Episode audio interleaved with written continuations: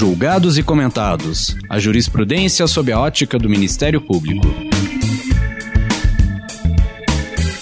Uma produção Ministério Público do Paraná.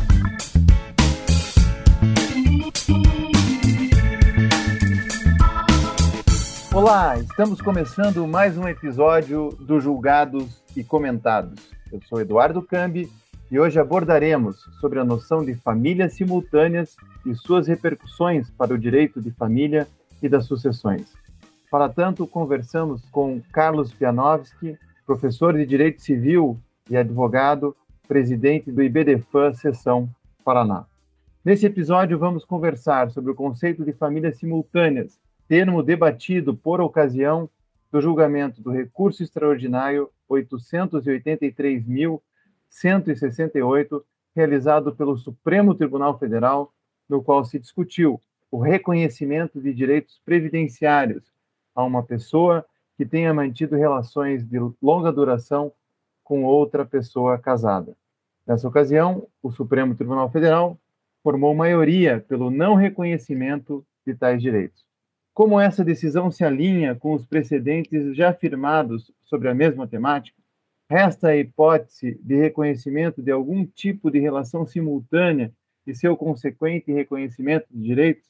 Quais os efeitos jurídicos e suas repercussões no direito de alimentos e sucessórios, bem como nos direitos de convivência, dentre outros? Estas e outras questões serão abordadas nesse episódio. Carlos, seja muito bem-vindo. Conte um pouco para nós da sua trajetória profissional e acadêmica.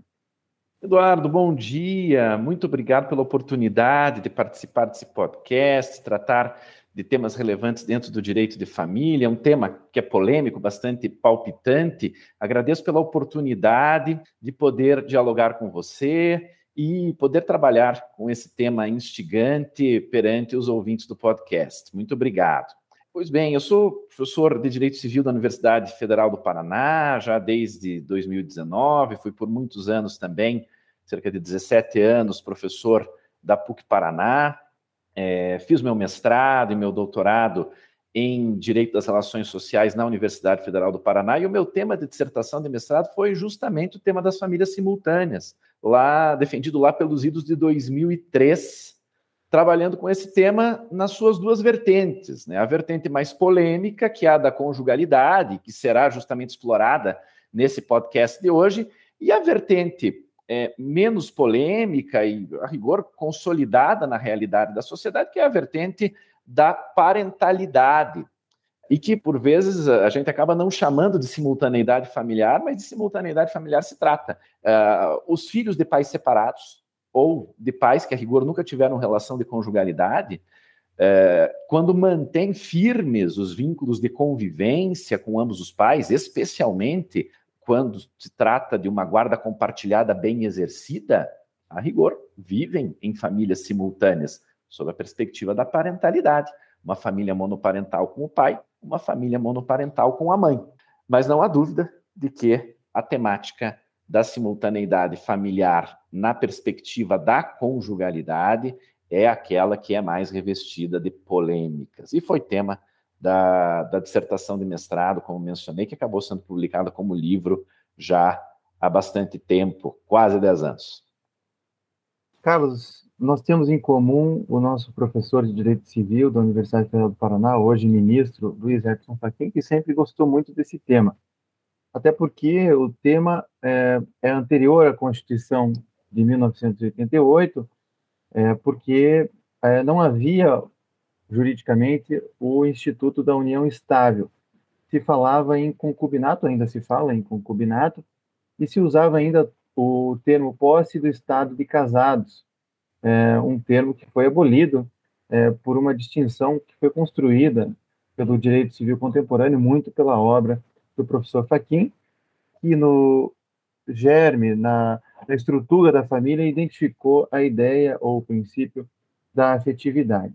Então, a primeira pergunta que eu quero fazer para você é o que, que foi decidido nesse recurso extraordinário 883.168, que resultou no tema 526, e em que medida essas questões que vêm lá da interpretação do artigo 226, parágrafo é, terceiro da Constituição Federal de 88, dialogam, inclusive, com é, essa é, revolução copernicana, para usar uma, um termo do Fachin e da Universidade Federal do Paraná, do direito civil na área de família, e de que forma essa concepção contemporânea de família é, dialoga com os precedentes da própria é, jurisprudência do Supremo Tribunal Federal nessa matéria de conjugalidade, parentalidade simultaneidade familiar.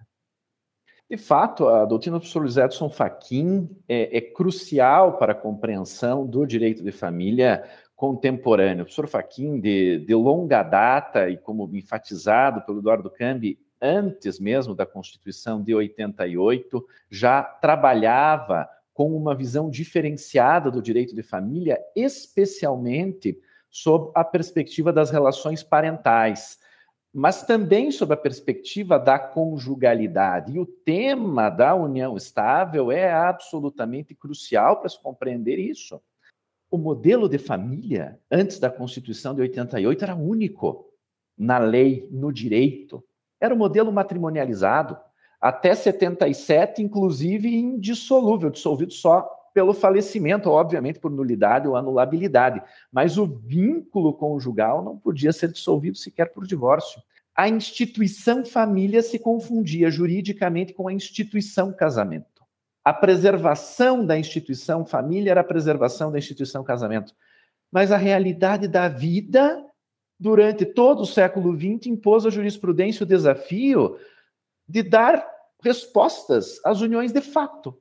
Esse foi, essa foi talvez a primeira fissura antes da Constituição de 88 nesse modelo unitário de família.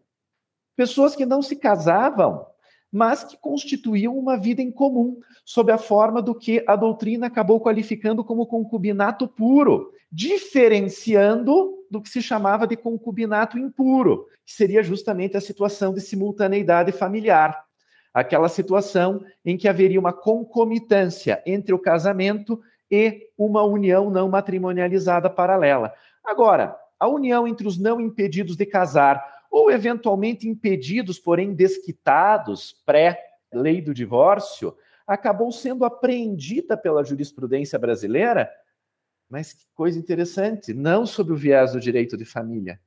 A força construtiva dos fatos, como o professor Luiz Edson Fachin gosta sempre de dizer, foi apreendida pela jurisprudência no âmbito daquilo que era possível que foi por meio de figura do direito das obrigações, por meio do reconhecimento de sociedade de fato. E em algumas situações, a indenização por serviços domésticos, que traz grandes problemas sob a perspectiva de gênero aí. Mas, sobretudo, pensando na perspectiva do reconhecimento das sociedades de fato, para fins, pelo menos, de divisão de patrimônio. Então, uma fissura nesse modelo unitário, mas sem se afirmar como tal na jurisprudência sem dizer que se estava a reconhecer um outro modelo de família, mas afirmando-se que se estava aí a reconhecer uma sociedade de fato quanto ao patrimônio, efeitos patrimoniais, portanto, dessa relação de afeto que não era, porém, apreendida pelo direito. Estudos, porém, de professores como Álvaro Vilaça de Azevedo, por exemplo, foram decisivos para o reconhecimento da união estável, nesse primeiro momento, com uma espécie de equiparação a um casamento de fato. Na compreensão, portanto, da união estável como algo que se equiparava a uma, de um lado, possivelmente a uma posse de estado de casado, mas de outro lado, como uma figura contemporânea que se aproximaria do casamento de fato do direito romano. Essa é a, é a tese brilhantemente construída pelo professor Álvaro Vilaça, Álvaro Vilaça Azevedo, que foi decisivo tanto para o reconhecimento constitucional da união estável, quanto para a legislação sobre união estável. A lei, sobretudo, de 96, sobre união estável é obra dos estudos do professor Álvaro Vilaça Azevedo. O anteprojeto é substancialmente do professor Álvaro Vilaça Azevedo, mas sempre nessa perspectiva monogâmica. Então, sempre nessa perspectiva do reconhecimento da união estável como aquilo que outrora se chamava de concubinato puro e que, a partir de 1988, pelo parágrafo 3 do artigo 226 da Constituição, acaba por ser reconhecida como entidade familiar. Então, é reconhecida para fins de proteção do Estado como entidade familiar a união estável entre o homem e a mulher na previsão do parágrafo terceiro do artigo 226 da Constituição. Algumas questões, porém, acabam emergindo. Uma delas é se a restrição seria entre homem e mulher, e que foi, apenas entre homem e mulher, que foi dirimida pela jurisprudência do Supremo Tribunal Federal em um precedente importantíssimo em sede de controle concentrado de constitucionalidade, entendendo que a regra do Código Civil, que inclusive reprisava na sua substância o parágrafo 3 do artigo 226, merecia uma interpretação conforme a Constituição, que não equivale à dicção estrita do parágrafo 3, mas equivale a uma compreensão de que o caput do artigo 226 da Constituição traz um conceito aberto de família. E esse é um grande ponto de partida para a reflexão nesse podcast.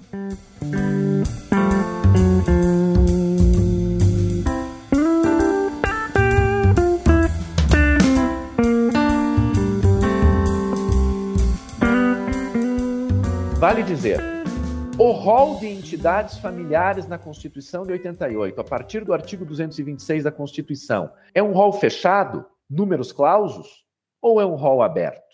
Exemplificativo. O artigo 226 não deixa dúvida, nos seus parágrafos, de que a Constituição de 88 adota a pluralidade familiar. Não há dúvida quanto a isso. Há uma revolução copernicana, como o Eduardo menciona, efetivamente é uma mudança de paradigma no direito de família. Eh, talvez isso não aconteça tão claramente em outras searas do direito civil, em que as mudanças são importantes, mas são interparadigmáticas. Mas no direito de família há uma verdadeira mudança de paradigma. A gente sai de um paradigma de unicidade de modelo, modelo exclusivamente matrimonializado, e vai para um paradigma de família plural, com o reconhecimento expresso da família fundada no casamento, da família fundada na união estável entre homem e mulher e da família monoparental. Temos pelo menos três modelos, portanto, na Constituição. A questão é saber se esses modelos são números clausos ou são números apertos. E a doutrina brasileira debate isso há muito tempo. Nós vamos ter autores como Paulo Luiz Neto Lobo, em, uma, em um artigo que se tornou assim, um artigo seminal para entender o tema, sustentando que se trata de números apertos, um rol exemplificativo, Professor Luiz Edson Fachin na mesma linha, Rodrigo da Cunha Pereira, Maria Berenice Dias, é, Ana Carla Harmachuk Matos, também aqui no Paraná, enfim, uma pleia de autores sustentando que o rol é exemplificativo. Assim como há um conjunto muito importante de autores sustentando uma perspectiva mais fechada, sustentando que essa pluralidade seria uma pluralidade exauriente. O grande Miguel Reale, que coordenou o anteprojeto do Código Civil de 2002, se defendia das críticas ao seu projeto de Código Civil, uh, que apontavam a não previsão das famílias homoafetivas, precisamente porque afirmava que só seria possível reconhecer união estável entre, entre pessoas do mesmo sexo se houvesse emenda constitucional. Porque sustentava um rol fechado de entidades familiares. Nós temos outros autores muito importantes sustentando é, é, é tese, tese semelhante. O professor Venceslau, lá em Pernambuco. Temos a, a professora Regina Beatriz Tavares da Silva, embora ceda naturalmente a jurisprudência do Supremo, não deixa de ser crítica a essa jurisprudência. O professor Eduardo Oliveira Leite, aqui no Paraná. O professor Otávio Luiz Rodrigues Júnior, na Universidade de São Paulo. Todos eles fazendo interpretações de uma pluralidade familiar mais limitada a partir das opções do artigo 200, do que seria uma opção do artigo 226 da Constituição. A gente consegue identificar aí, sobre o plano doutrinário, duas vertentes. E é importante dizer isso antes de chegar na tese sobre famílias simultâneas. A gente tem duas vertentes na doutrina. Uma vertente que a gente poderia chamar de regulatória, e uma vertente que a gente poderia chamar de libertário protetivo. Quando eu chamo de vertente regulatória, eu estou utilizando aqui um termo da, da professora Lígia Zigiotti de Oliveira, na sua dissertação de mestrado, publicada como livro sobre direito de família sob o olhar feminista. Tive a honra de ser orientador desse trabalho no mestrado. E a professora Lígia, sobretudo dialogando com o direito europeu, ela foi fazer uma pesquisa no Instituto Max Planck e causou ela perplexidade que no direito europeu ninguém cogita de um conceito aberto de direito de família, ou quase ninguém. Na Suíça, Ingeborg Schwenzer, talvez seja o nome que cogite de um direito, de um conceito aberto. Mas na Europa praticamente ninguém cogita de um conceito aberto. Família para o direito é família o que a lei ou a Constituição diz que é família. Ponto. Ah, mas há realidades sociais, familiares que não estão expressamente previstas na Constituição ou não estão expressamente previstas em lei. Isso é sociologia, isso não é direito. É a resposta que qualquer europeu daria, ou praticamente qualquer europeu daria. Para um europeu, pode-se dizer, família é o que o direito diz que é família. Se a realidade social for qualificada como familiar, mas o direito não a qualificar como tal, não será família para o direito, será sociologia, não será direito. A perspectiva regulatória vai nessa linha. Claro, todo direito é regulatório de alguma forma, todo direito, pelo menos no plano da eficácia, visa regular efeitos. Mas por que essa perspectiva é chamada aqui de regulatória? Porque ela busca regular a porta de entrada. Ela busca regular o que, no plano da existência, diríamos ponteanamente, à luz dos planos de Pontes de Miranda, é, o que seria família? No plano da existência, a incidência de norma jurídica sobre uma realidade social, de norma jurídica de direito de família, sobre uma dada realidade social, é possível somente quando essa realidade social é expressamente qualificada como família? A perspectiva regulatória diz que é assim. Então, ela regula a porta de entrada, não apenas os efeitos, ela regula a porta de entrada. Como eu disse, essa é a perspectiva do direito europeu. E essa é a perspectiva histórica no Brasil. Ela regulava a porta de entrada com modelo único, antes de 88. Pós 88, temos a tese regulatória que diz continua a regular a porta de entrada, mas com três modelos. Qual seria o fundamento para isso? O fundamento é o caput do artigo 226, que afirma que a família é base da sociedade. E aí se sustentaria que se a família é base da sociedade, cabe à sociedade, por meio da deliberação democrática, na democracia representativa, portanto, por meio do poder legislativo ou por meio do poder constituinte originário ou derivado, definir o que é família. Seria essa a lógica. É base da sociedade, a sociedade, por meio dos seus representantes, define o que é família. Há, porém, uma outra perspectiva, que é a perspectiva chamada de libertário protetivo. Eu costumo tratar a perspectiva regulatória a partir da metáfora do Narciso. O Narciso, o, o mito do Narciso, que é tão lindamente narrado nas, nas metamorfoses de Ovídio, é o mito daquele que se apaixona pela sua própria imagem e que olha embevecido para a sua própria imagem, eh, refletida na água. A perspectiva regulatória é a perspectiva do Narciso. O direito olha para a sociedade e vê somente sua própria imagem. O que não é a sua própria imagem não é visto, ou pelo menos não é belo para o direito. Então, a perspectiva regulatória é a perspectiva do Narciso.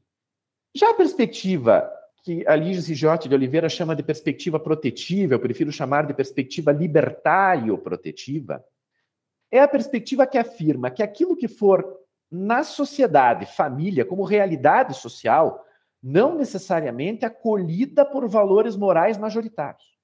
Aquilo que na realidade da vida, ainda que pautada em valores morais minoritários, seja família, as pessoas encarem nas suas relações interpessoais como família, família será perante o direito. Não haveria, portanto, um conceito fechado de família. A família seria constituída livremente pelas pessoas a partir das suas aspirações existenciais, a partir daquilo que já que Luiz Edson Fachin chama de perspectiva eudemonista. Ele faz isso a partir de Lamartine Correia de Oliveira e Francisco Muniz, sobretudo Francisco Muniz, e Francisco Muniz faz isso a partir de um autor da sociologia do direito, André Michel, em um artigo que ficou muito célebre, publicado lá em 1979 na França. Perspectiva eudemonista, entendendo que o objetivo da vida é a busca pela felicidade.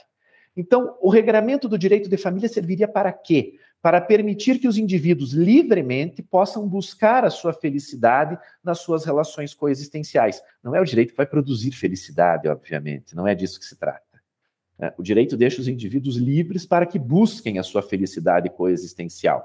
Se a atingirão, isso diz respeito aos indivíduos, isso não diz respeito ao direito. A rigor, a busca pela felicidade é um corolário da liberdade. E o direito protege essa liberdade coexistencial. Por isso, libertário protetiva. Ah, mas a família não é base da sociedade? Sim. Ah, mas então não caberia à sociedade, por meio de seus representantes, limitar o conceito? Não.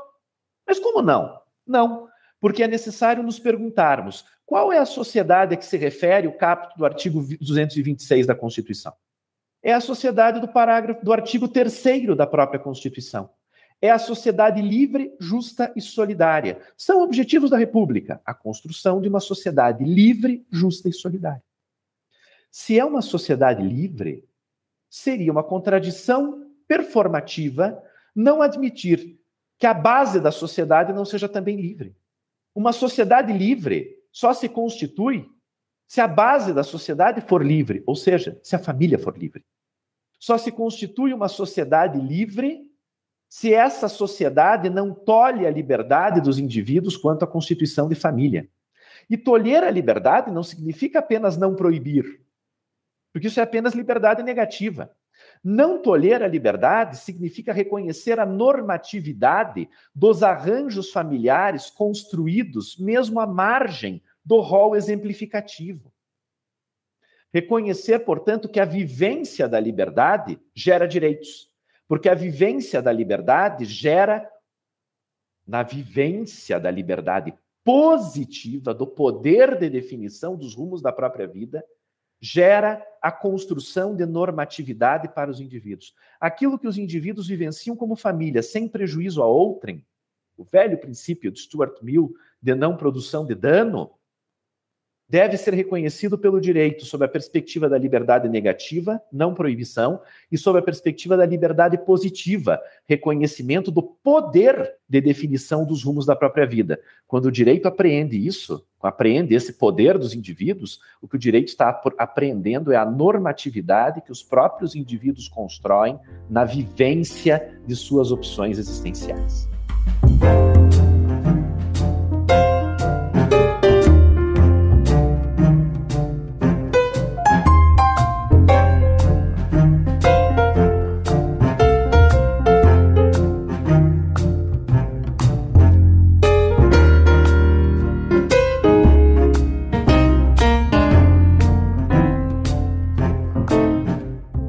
Voltando para a decisão, a gente vê que o tema fixado, o tema 526, é, tem o seguinte é, enunciado: é incompatível com a Constituição Federal o reconhecimento de direitos previdenciários, pensão por morte, a pessoa que é, manteve durante longo período e com aparência familiar união com outra pessoa casada, porquanto o concubinato não se equipara para fins de proteção estatal às uniões afetivas resultantes do casamento e da união estável. Então, portanto, você vem na, na primeira pergunta é, trazendo uma concepção eudemonista, é, plural de família, numa tentativa de interpretação do caput do artigo 226 com o parágrafo 3 do mesmo artigo da Constituição para, é, nos termos da jurisprudência, inclusive do Supremo Tribunal Federal, bastante é, comemorada e e já temos mais de 10 anos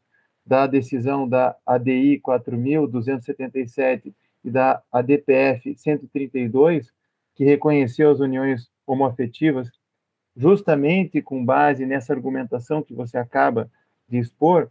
Daí vem a minha pergunta: se esse tema 526 ele admite é, algum tipo de simultaneidade familiar, já que ele faz a distinção clara de um lado do concubinato e de outro lado da união estável, nos termos tradicionais, inclusive, do próprio Código Civil, que trata desses temas, é, especialmente aqui nos artigos, quando define união estável, né? 1727, né, diz lá, as relações não eventuais entre homem e mulher impedidos de casar constituem concubinato, ou seja, é, já traz uma definição de concubinato e, anteriormente, no cento, 1723, diz que é reconhecida como entidade familiar a união entre homem e mulher, é, configurada na convivência pública, contínua, duradoura, estabelecida com o vínculo de constituição de família. Então, veja, ainda nós temos uma legislação conservadora, apesar da interpretação progressista dada pelo Supremo naquele voto do ministro Aires Brito nas uniões homoafetivas, e agora o tema 526, mais uma vez reprisando a diferença entre concubinato e união estável, voltando para uma linha mais tradicional de interpretação do direito civil. E daí a minha indagação, Carlos. Como é que fica? Existe alguma margem para simultaneidade familiar após essa decisão mais recente que fixou o tema 526? Eu vou começar pela conclusão e vamos tentar problematizá-la. Sim, porém de modo extremamente limitado. Extremamente limitado. E por quê? Porque sim, mas porque também os limites são bastante rígidos. Sim, porque é necessário compreender a jurisprudência do Supremo, a rigor, como fonte de direito que não deixa de ser. O Supremo tem o papel de dizer o que diz a Constituição. Como o ministro Barroso muitas vezes repete, às vezes tem a função de errar por último, né, dizendo é, um tanto ironicamente. Mas é disso que se trata. O senhor Barroso, o ministro Barroso, tem, tem razão quanto a isso. É, o papel do Supremo é esse, e, e é de dar segurança jurídica, e por isso a jurisprudência do Supremo tem que ser levada a sério. Tanto a jurisprudência pretérita, a construção jurisprudencial pretérita, quanto aquilo que passa a integrar a jurisprudência do Supremo por meio dessa decisão. Gostemos ou não da decisão. Pois bem, Eduardo Cambi traz justamente o tema referente à ADI que reconheceu as uniões homoafetivas. O que está na ratio decidente do voto condutor do ministro Aires Brito? Reconhecimento de que a Constituição Federal não empresta ao substantivo família nenhum significado ortodoxo ou da própria técnica jurídica. A família como categoria sociocultural e princípio espiritual. Direito subjetivo de constituir família, interpretação não reducionista. Isso está na ementa. E isso é decidente da decisão do Supremo. É uma decisão isolada? Não. O Supremo Tribunal Federal reconheceu a abertura do conceito de família na perspectiva da conjugalidade, ao entender também que não há hierarquia entre casamento e união estável, ou seja, escolhas livres com igual dignidade jurídica para dizer que o 1790 do Código Civil é inconstitucional. Reconheceu ainda que própria, a própria parentalidade se constitui fora, pode constituir fora de baldrames estritamente previstos na legislação, por meio da socioafetividade, admitindo até mesmo multiparentalidade. Mas aí vem essa decisão sobre famílias simultâneas, que trata de dever de fidelidade, trata de princípio da monogamia. De alguma forma, a jurisprudência do Supremo que caminhava e se consolidava, na verdade era consolidada, no sentido de uma perspectiva libertário-protetiva bastante aberta. Poderíamos utilizar uma metáfora da árvore da vida, do quadro do Gustav Klimt, que parte de um solo multicolorido e gera infinitos galhos, infinitos frutos. Bom, o Supremo Tribunal Federal está podando alguns desses galhos. Alguns desses galhos. Ao reconhecer que há um princípio da monogamia implícito ao 226 da Constituição. Concorde-se ou não do ponto de vista doutrinário, e estou entre aqueles que não concordam, adoto uma perspectiva é, libertário-protetiva bastante aberta, entendendo assim que há efetivamente a possibilidade de arranjos não monogâmicos com eficácia jurídica, inclusive no âmbito de famílias em que as pessoas vivem com livre tolerância em situações não monogâmicas. Não há como escolher qual dos casais ou quais dos vínculos de conjugalidade prevalecerá, são todos livremente constituídos, tolerados, sem qualquer violência. Quando há violência é outra história. Quando há, inclusive, violência econômica é outra história. Violência de gênero é outra história. Mas quando não há violência, não há por que não reconhecer. Mas o Supremo não reconhece. Pois bem, se o Supremo não reconhece, Assim como deve se respeitar a orientação anterior, é necessário respeitar a nova orientação quanto a esse tema especificamente. Portanto, há um limite rígido estabelecido pelo princípio da monogamia. Se daqui a 20 ou 30 anos uma mutação constitucional, que não se dá só por emenda, se dá também por mudança interpretativa, levar a um overruling por uma mudança é, no próprio reconhecimento social dessas entidades, isso é uma outra história. Neste tempo, pode-se entender, concorde eu ou não com a interpretação do Supremo, que há um princípio da monogamia. É preciso reconhecer que o Supremo assim decidiu, há um princípio da monogamia. Isso é adotar uma perspectiva regulatória isso é adotar uma nuance regulatória, mas não é adotar uma perspectiva regulatória rígida, porque, se, porque é necessário interpretar essa decisão à luz da jurisprudência pretérita do Supremo. É necessário reconhecer que a perspectiva do Supremo é libertário protetiva, com um limite. Vale dizer, não se regula a porta de entrada a ponto de se dizer isto é família e só isto é família. Mas se regula da seguinte forma: o que for família na realidade social integra, no mundo, integra o mundo do direito, exceto se houver violação à monogamia. Sendo, portanto, constitucional, inclusive, o dever de fidelidade do casamento. É isso que emerge do precedente do Supremo. Isso quer dizer que não há possibilidades de reconhecimento de simultaneidade familiar? Há, de modo limitado. Limitado pela leitura, obviamente, do próprio tema do Supremo Tribunal Federal e limitado, porém, é, sob a perspectiva da jurisprudência anterior. Então, quando nós pensamos nesse tema 529, nós vemos que claramente há uma ressalva expressa. Trata-se da exceção do parágrafo 1 do artigo 1723. Que exceção é essa? É a exceção à eficácia jurídica do casamento putativo, que é histórica não podem casar as pessoas casadas. Há um impedimento matrimonial, que gera nulidade do segundo casamento. Não há dúvida sobre isso. Bom, agora aquele que contrai núpcias nulas, estando de boa fé, desconhecendo a causa de nulidade, ou seja, desconhece que o outro ou a outra já é casado ou casada e se casa com essa pessoa, contrai um casamento nulo que produz, porém, efeitos até a sua dissolução por meio da sentença de nulidade. Essa é uma situação de simultaneidade familiar que pode ser inclu... não apenas formal, pode ser uma simultaneidade familiar real. A pessoa convivia em ambos os núcleos familiares e casou com ambas as pessoas. O segundo casamento é nulo, mas tem efeitos. Ah, mas na união estável não há previsão expressa, não há previsão expressa de união estável putativa no Código Civil. Seria possível simultaneidade na união estável contraída de boa fé, seria um concubinato, em princípio, paralelo a um casamento, mas com desconhecimento dessa simultaneidade. Seria possível o reconhecimento dessa união estável como uma união estável putativa, desqualificando, portanto, o concubinato e sustentando-se que é uma união estável putativa? Sim, a partir da própria jurisprudência do Supremo.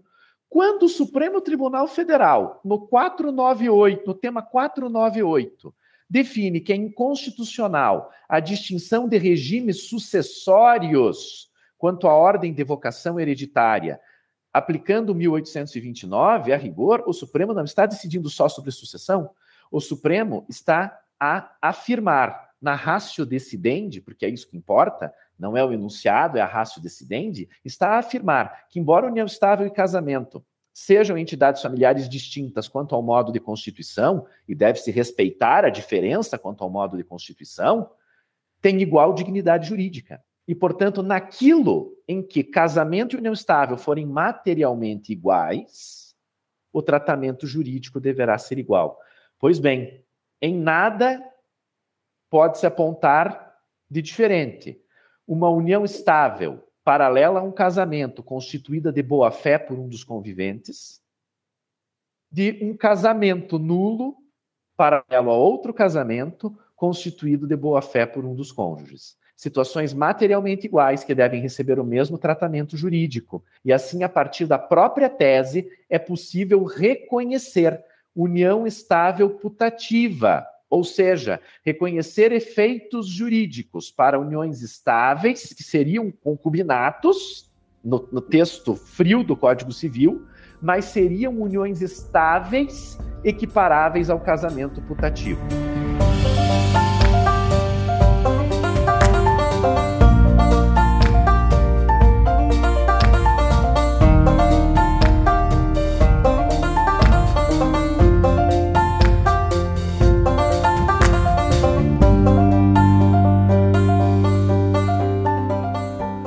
Veja, essa argumentação que você faz me, pedir, me perdoe fazer aqui o advogado do diabo foi tentada pelo ministro Edson Fachin, quando é, no seu voto vencido, me parece que ficou vencido, ele, abro aspas, diz, é possível reconhecimento de efeitos previdenciários póstumos à viúva e à companheira concomitantes, desde que presente o requisito da boa-fé objetiva. Foi o que o ministro Fachin vencido ficou é, do, no julgamento do recurso extraordinário 883, 168. É, mas essa interpretação que você está dando parece que é, confirma a possibilidade de nós, a partir deste voto do ministro Fachin, e em consonância com outros julgados anteriores do próprio Supremo Tribunal Federal, que é, ressalva a exceção do artigo 1723, parágrafo 1 do Código Civil, como, por exemplo, é, fixado no recurso extraordinário 1 milhão 45.273 do Supremo Tribunal Federal, se torna possível essa interpretação, apesar daquilo que está posto é, no tema 526. Seria isso? A rigor, o voto do ministro Faquim trata de boa-fé objetiva. O que isso quer dizer em matéria de família? Quando o ministro Faquim traz à tona a boa-fé objetiva, ele está a trazer um princípio, um dever ser, pautado no binômio lealdade e confiança. Ele não está a tratar da boa-fé subjetiva, que é um estado em que a pessoa se encontra, um estado de ignorância quanto à invalidade ou à irregularidade jurídica, de qualquer forma, da situação em que ela está inserida. O ministro Faquim, ao trazer boa-fé objetiva, traz algo que seria muito mais abrangente e, na verdade, distinto. O que ele está a trazer no voto? É, é, é algo que, a rigor, lá em 2013, eu trouxe também na dissertação de mestrado. O princípio da boa-fé objetiva, a partir do binômio lealdade e confiança, permite o reconhecimento de famílias simultâneas na perspectiva da conjugalidade, constituídas sob a égide da lealdade. Vale dizer, quando os vínculos simultâneos são conhecidos por todos, a eficácia jurídica é plena, como um corolário da boa-fé objetiva. Ou seja, famílias simultâneas ou mesmo famílias poligâmicas seriam reconhecidas. Por quê? Porque todos sabem, todos toleram livremente e, portanto, não há frustração à confiança legítima, que seria presuntiva na nossa sociedade. Ninguém duvida que a confiança legítima no âmbito de, da, das relações conjugais é uma confiança na monogamia, porque a monogamia é uma característica histórica da nossa sociedade. É uma característica histórica que permeia, do ponto de vista sociológico, as relações sociais. Ninguém duvida disso. A confiança legítima ordinariamente é na monogamia. Agora, quando alguém vive um arranjo poligâmico ou de famílias simultâneas e sabe que vive nesse arranjo, essa pessoa, esse arranjo é constituído sob a égide da lealdade recíproca, sem frustração de confiança. E assim o princípio da boa-fé objetiva permitiria o reconhecimento de vínculos de simultaneidade abertos. Isso a tese do Supremo rechaça. Isso não cabe no nosso sistema hoje, goste eu ou não. Agora, quando existe boa-fé subjetiva, a história é outra. Porque por boa fé subjetiva, nós não estamos a tratar de reconhecimento de lealdade, ou seja, de que essas relações são leais, abertas, sem frustração de confiança legítima. Nós estamos a tratar de ignorância. Viver-se uma relação de conjugalidade ignorando que essa relação é um concubinato, ou ignorando que esse casamento é nulo. Isso não foi debatido o que se debateu é aquilo que permitiria um reconhecimento abrangente de famílias simultâneas, sob a égide da lealdade. aqui nós estamos a tratar de um reconhecimento muito restrito, que é a hipótese do desconhecimento, da ignorância quanto ao vício. E isso não restou debatido no voto do ministro Faquim. Na verdade, é ao contrário. Isso restou contemplado expressamente quanto ao casamento. E ao restar contemplado expressamente quanto ao casamento, não se pode excluir do âmbito da união estável. Essa leitura é feita também pelo grande professor da Universidade de São Paulo, professor José Fernando Simão, um dos grandes civilistas brasileiros, é, e que sempre foi contra o reconhecimento de famílias simultâneas. É, sempre tivemos essa, apesar da fraterna amizade, sempre tivemos essa divergência teórica de pressupostos. Ele sempre entendeu que havia um princípio da monogamia. Pois bem, o professor José Fernando Simão, a partir de uma interpretação semelhante a essa que estou a fazer, sustenta, olha, a partir do próprio precedente anterior do Supremo Tribunal Federal a respeito de casamento e união estável, a jurisprudência do Supremo veda o não reconhecimento de uniões estáveis putativas. E ele enfrenta justamente a discussão sobre o voto do ministro Faquim para dizer: o ministro Faquim tratou de boa-fé objetiva e não de boa-fé subjetiva. Muito bem, eu, eu, volto ainda no Instituto da Posse de Estado de Casado, que eu sei que é abominado hoje, né, a partir dessa perspectiva antropocentrista e da dignidade da pessoa humana, mas eu, me, eu lembro que quando a gente estudava esse tema, até para fixar a importância da união estável, os três elementos eram o nome, que era facultativo, o tratamento e a fama, né? Sim. E, e tem a ver com essa publicidade, né, que também foi contemplada no conceito de união estável. Mas a gente está no âmbito previdenciário dessa decisão e eu gostaria que você explorasse um pouco agora as repercussões para o direito de família e para o direito sucessório dessa possibilidade de famílias simultâneas, seja nessa situação do concubinato com a união estável, conhecida ou não conhecida, é, em que medida essas questões ainda estão abertas na discussão da doutrina e da jurisprudência, ou é, de que forma esse tema pode inviabilizar direitos de família e direitos sucessórios.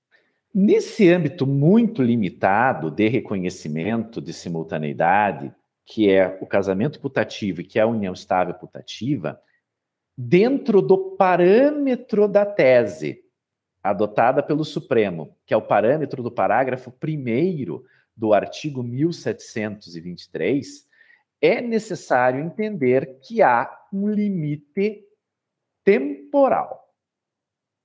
É necessário reconhecer que há um limite temporal no âmbito daquilo que se reconhece como casamento putativo. Ou seja, reconhecer-se uma situação em que nós temos um casamento que o Código Civil reconhece expressamente nulo com efeitos jurídicos. Qual é o efeito jurídico que o casamento nulo produz? Até quando ele produz esse efeito? Ele produz esse efeito jurídico até a sua dissolução. É disso que se trata. Portanto, havendo boa-fé no âmbito do casamento nulo, o efeito é só até a dissolução. Então, a gente tem o reconhecimento de união estável, havendo casamento quando houver separação de fato, isso é expressamente ressalvado na tese do Supremo, e a gente tem na legislação brasileira a possibilidade do casamento putativo. É disso que se trata. Ora, é até o momento da dissolução. Isso significa o seguinte: há efeitos patrimoniais quanto ao regime de bens. Desde que sejam efeitos patrimoniais benéficos àquele que está de boa fé. É exatamente disso que se trata. Havia uma discussão do sistema do Código Civil de 1916, no âmbito do casamento putativo, se esses efeitos não seriam para ambos.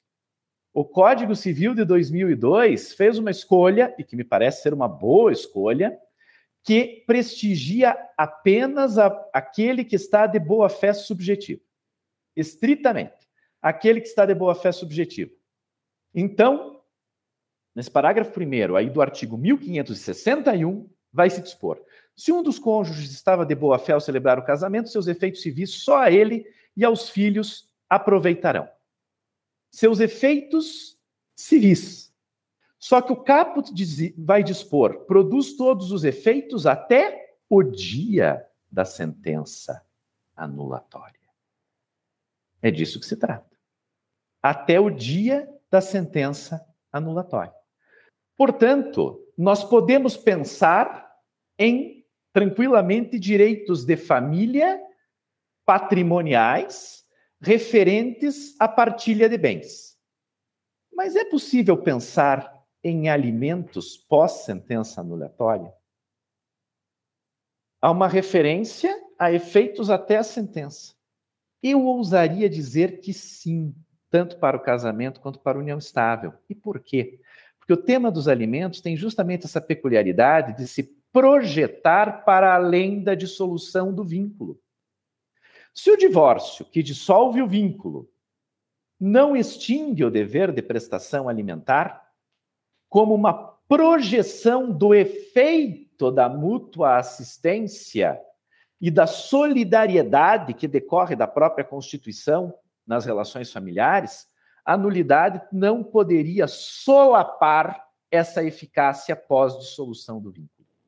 E por essa razão, entendo que sim, é possível pensarmos em alimentos pós-sentença de dissolução do vínculo decorrente de reconhecimento de nulidade de casamento putativo ou de reconhecimento de concubinato e, portanto, não de união estável, mas, de união, mas com efeitos de união estável putativa, admitindo-se, portanto, essa eficácia, inclusive pós-dissolução.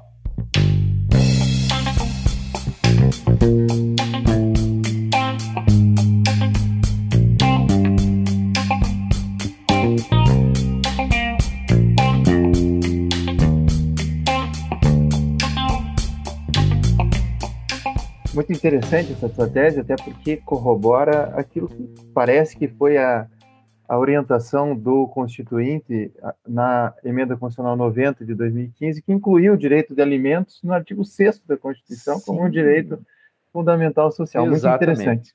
Mas para terminar, eu não, não posso deixar de, de fazer essa pergunta, porque o tema é muito interessante e instigante, e você é um defensor da liberdade na linha do, do professor Faquin, foi orienta, orientado por ele e trabalhou com ele muito tempo, dentro dessa ideia do conceito de afetividade, é, você faz esse raciocínio em cima do casamento ou da união estável é, putativa, ou seja, de, de boa fé.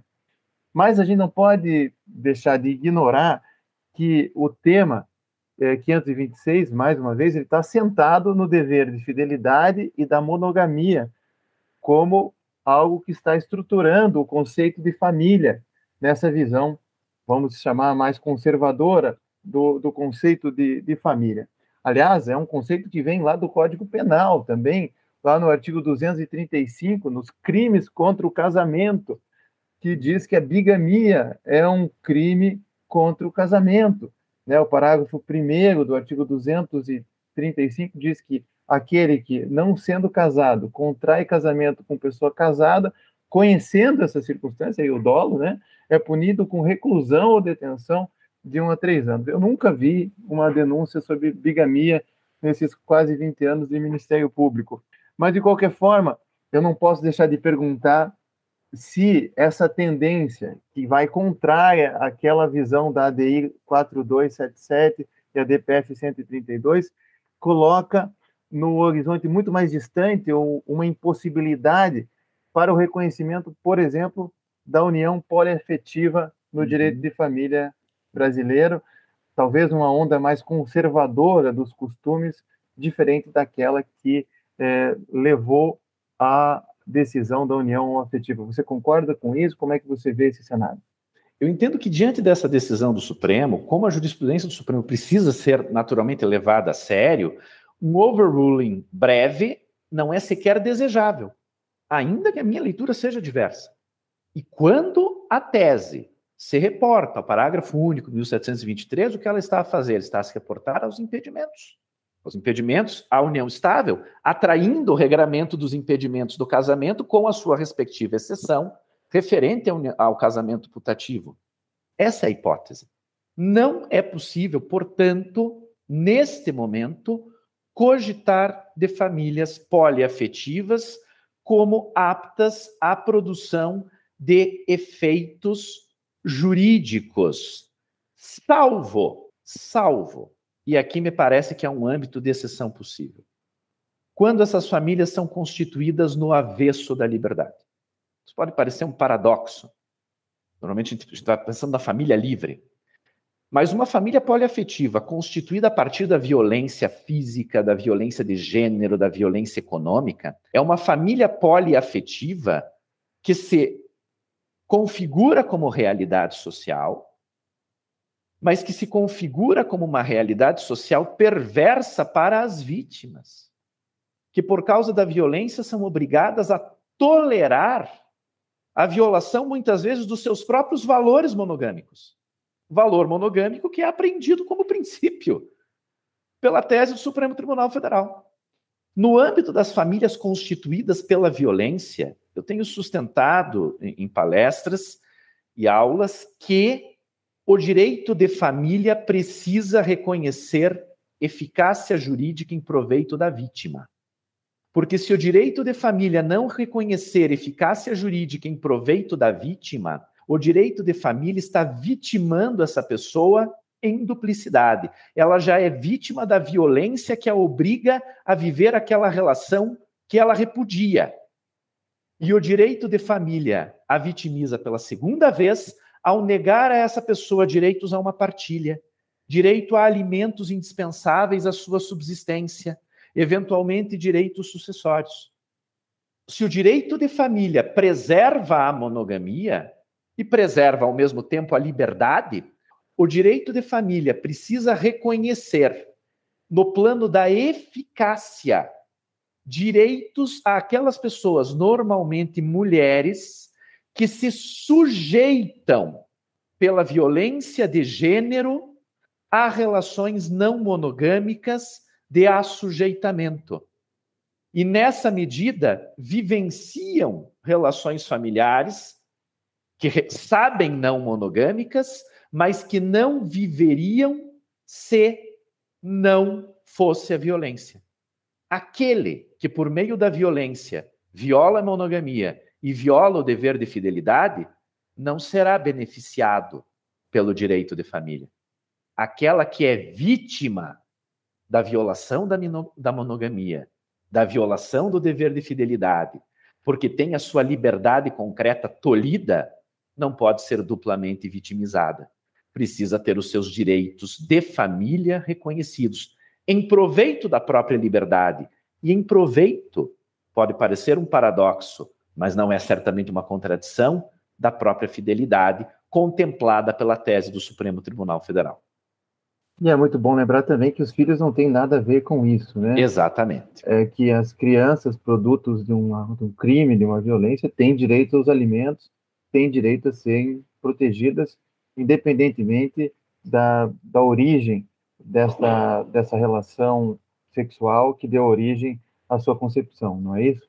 Exatamente. No que diz respeito à prole, a eficácia jurídica sempre será plena, até porque o 227 da Constituição dispõe ah, amplamente sobre o princípio da igualdade entre os filhos, proibindo discriminação de qualquer natureza, inclusive quanto à designação. Então, nessa medida, não há dúvida de que haverá igualdade absoluta de direitos dos filhos, independentemente da sua origem.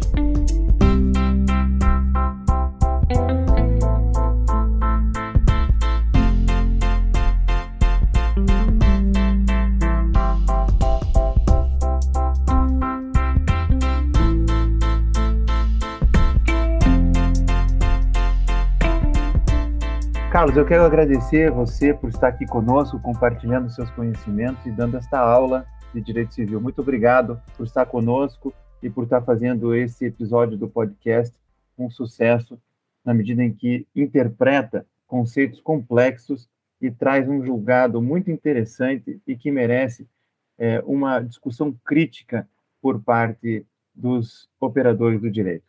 Eduardo, muito obrigado. Foi uma grande alegria poder dialogar com você e poder trazer algumas ideias para esse debate de um tema realmente bastante difícil e bastante instigante. Muito obrigado. Não se esqueça de curtir ou de se inscrever em nossas redes sociais e assinar nosso podcast no aplicativo de sua preferência. Você também pode participar da elaboração dos julgados e comentados. Para sugerir um tema, encaminhar dúvidas ou comentários, envie para a gente no e-mail julgados e comentados mppr.mp.br ou pelas nossas redes sociais. Muito obrigado e até a próxima. Uma produção Ministério Público do Paraná.